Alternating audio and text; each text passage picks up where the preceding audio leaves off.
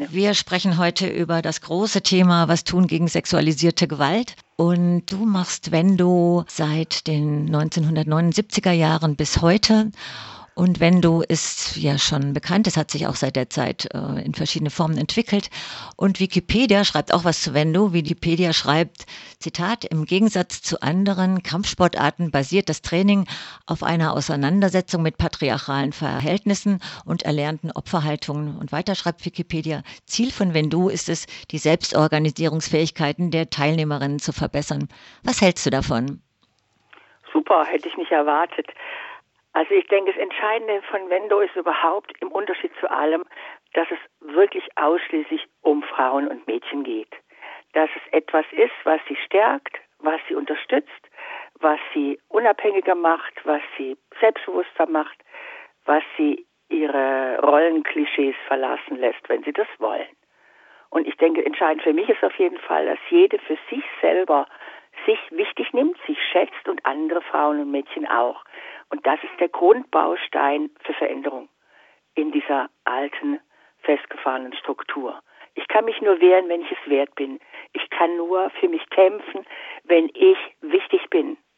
Und wenn ich diese Rollenbilder, dass er wichtig ist, loslassen kann. Und wenn ich mich nicht mehr ausschließlich an ihm orientiere und ihn als Maßstab nehme. Es ist wichtig für Frauen und Mädchen, sich selbst zu sehen im Mittelpunkt ihres Lebens. Du machst das seit den 1979er Jahren. Wenn du ist entwickelt worden von der damaligen Frauen-Lesben-Bewegung und es setzt ja nicht an, an dem, wenn schon was passiert ist, sondern im Vorfeld auch. Ja, es geht darum, dass eben, dass meine Ich-Stärke, mein Selbstwert, dass der aufgebaut wird. Und zwar von klein auf. So kleine Mädchen sind mit fünf, sechs können die anfangen zu sehen, ich bin okay. So wie ich bin, bin ich okay. Mein Körper ist okay. Ich habe ein Recht auf Unversehrtheit. Ich darf nicht angefasst werden, wenn ich es nicht will. Mein Nein muss respektiert werden. Da geht's los. Mit Mädchen. Und wenn sie darin groß werden, haben sie eine super Chance, sich zu wehren, eine super Chance, auch über Technik sich zu verteidigen. Dann können sie relativ unversehrt auch in dieser patriarchalen Struktur leben. Aber sie müssen für sich selbst eintreten und für andere Frauen und Mädchen. Was wird denn vermittelt, also außer Techniken? Dieser Inhalt, also dass ich Zentrum bin, dass ich wichtig bin, dass ich wert bin, dass ich okay bin und dass ich darf, dass ich mich wehren darf, dass ich mir nichts gefallen lassen muss, dass ich einen Raum habe, dass ich eine Grenze habe und dass diese Grenze ich selbst entscheide, wo sie liegt und dass ich jeweils nicht zulasse, dass sie verletzt wird und für sie einstehe. Und mit diesem, mit diesem eigenen Raum, mit dieser eigenen Grenze habe ich eine gute Chance in allen Situationen.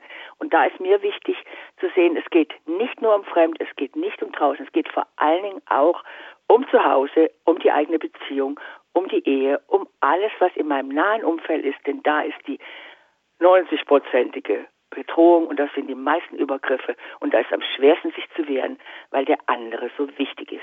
Und die Wendo-Bewegung? war eine große internationale Bewegung innerhalb der Frauen-Lesben-Bewegung, die ja in den 70er Jahren begann und dann weiterreichte bis in die 90er. Und in dieser Zeit wurde natürlich die Technik anhand von Erfahrung, so habe ich das auch gemacht. Frauen, Mädchen kommen mit ihrer Gewalterfahrung, ich schaue es mir an, wir versuchen dann genau zu gucken, was passiert ist und wo sie eine Chance hätte einzugreifen. Und entsprechend werden die Techniken, die Selbstbehauptung, die Möglichkeit zur Gegenwehr ausgebaut und verändert. Wenn die Angriffe sich ändern, haben wir das auch verändert. Geht ein Beispiel? Also zum Beispiel gab es lange Zeit äh, überhaupt keine Möglichkeit, über die Familie zu sprechen. Es war immer nur fremd draußen. Alle, die kamen, hatten Angst vor fremd, wie das heute ja wieder ist. Und es war eine harte Arbeit, da dran zu gehen, zu sagen, okay, ich guck mal, was habe ich erlebt zu Hause, was habe ich erlebt in meinem nahen Umfeld und was ist mir da wirklich passiert. Viele hatten das gar nicht mehr da und das anzugucken und zu verändern und dann auch aus Beziehungen eventuell auszubrechen, war ein ganz, ganz wichtiger Schritt. Reicht nicht körperlich fit zu sein, es braucht die Psyche. Da geht's ja dann auch wirklich auch um die Einstellungen und Haltungen und war ja auch immer die Einsicht, also dass es die Ebene hat individueller Verteidigung, aber dass es ja einfach auch ein strukturelles gesellschaftliches Problem ist. Ja, und in dem Moment, wo die Mädchen und Frauen zusammenkommen in Gruppen und die Erfahrung der anderen hören, wissen sie, sie sind nicht alleine. Sie sind nicht die Einzige und sind nicht mehr so schambesetzt, weil sie denken, sie haben was falsch gemacht, sondern sie erfahren, dass das eine ganz normale, leider selbstverständliche Erfahrung in unserer Gesellschaft ist. Und das ist auch eine Chance zu sehen, hey, Wir können uns wehren, wir können da raus. Ich bin nicht allein. Jetzt machst du das ja seit den späten 70er Jahren und bis heute. Hast du eine Veränderung gemerkt bei denen, die in die Kurse oder in die Trainings kommen? Ja, es gab eine Zeit lang, gab es eine richtige Begeisterung und es gab ein, ich will selbstständig sein, ich will unabhängig sein, ich will mein Leben leben, ich will frei sein, mich frei bewegen. Und das hat sich wieder sehr verändert. Es gibt viel für meine Erfahrung Anpassung. Es gibt viel, ich sage jetzt mal Pseudo-Emanzipation, wo Frauen viel mehr können als früher. Das ist richtig, auch beruflich mehr können als früher. Aber ihre Angst ist nicht weg, ihre Einschränkung ist nicht weg. Ihre Panik ist nicht weg und ihr Mut hat nachgelassen. Was meinst du mit Pseudo-Emanzipation? Mehr Möglichkeiten, sich frei zu bewegen im Sinne von, ich kann mir alles leisten, im Sinne, ich kann in der Stadt meine äh, Freizeitaktivitäten machen, ich kann mir beruflich eine bessere Karriere auch aufbauen, aber privat ist es nicht so, dass die Beziehungen sich jetzt grundlegend verändert hätten. Es gibt sicher bessere Möglichkeiten, da auch zu sagen, was ich will, sowohl in der Sexualität als auch in der Beziehung. Aber es ist nicht so, dass Frauen frei geworden sind im Sinne von, ich lasse nichts mehr zu, was ich nicht will. Und das ist der Ansatz von Wendo. So, ja, ich lebe wirklich nach meinen Bedürfnissen und nach meinen körperlichen, seelischen, wie soll ich sagen, ähm, Voraussetzungen, damit es mir gut geht mit mir. Und ich mache nicht so viele Kompromisse, um einen Mann an der Seite zu haben, um sozusagen Gefallen zu finden in der Gesellschaft. Das ist inzwischen wieder ganz wichtig. Sieht eine auch an der sexualisierten Kleidung. Ja? Mädchen müssen heute viel stärker sich verkaufen, als sie das früher gemacht haben, um anzukommen, um wichtig zu sein. Konkurrenz hat zugenommen. Das ist das, was ich wahrnehme. Ja? Und was mir fehlt, wo ich gerne wieder die Richtung einschlagen würde, ist Solidarität, Unterstützung. Dann haben Mädchen eine echte Chance und Frauen rauszukommen aus dieser Rolle. Jetzt gibt es ja seit einigen Jahren auch verstärkte Debatten in der Öffentlichkeit. Also 2013 die Aufbruchdebatte, dann die Ausnahmslosdebatte, wo es um gegen sexualisierte Gewalt und rassistische Gewalt ging, dann die MeToo-Debatte. Also es ist vieles und diese ganzen Aufdeckungen. Das Thema ist äh, diskutiert. Wo siehst du denn Ansätze, die auch die strukturelle Gewalt oder nochmal tiefgreifender sind in, in der momentanen Diskussion? Die aktuelle Diskussion ist für mich, es geht zu wenig an die Grundlage, an dieses Mann-Frau-Verhältnis. Es ist, geht immer um die, also einmal um diese Schauspielergeschichte oder um einen bestimmten Bereich beruflich, um einen bestimmten Bereich mit äh, Erfahrungen draußen. Es ist viel zu wenig die Familien, familiäre Struktur im Fokus, finde ich. Es ist zu wenig die Beziehungsstruktur im Fokus.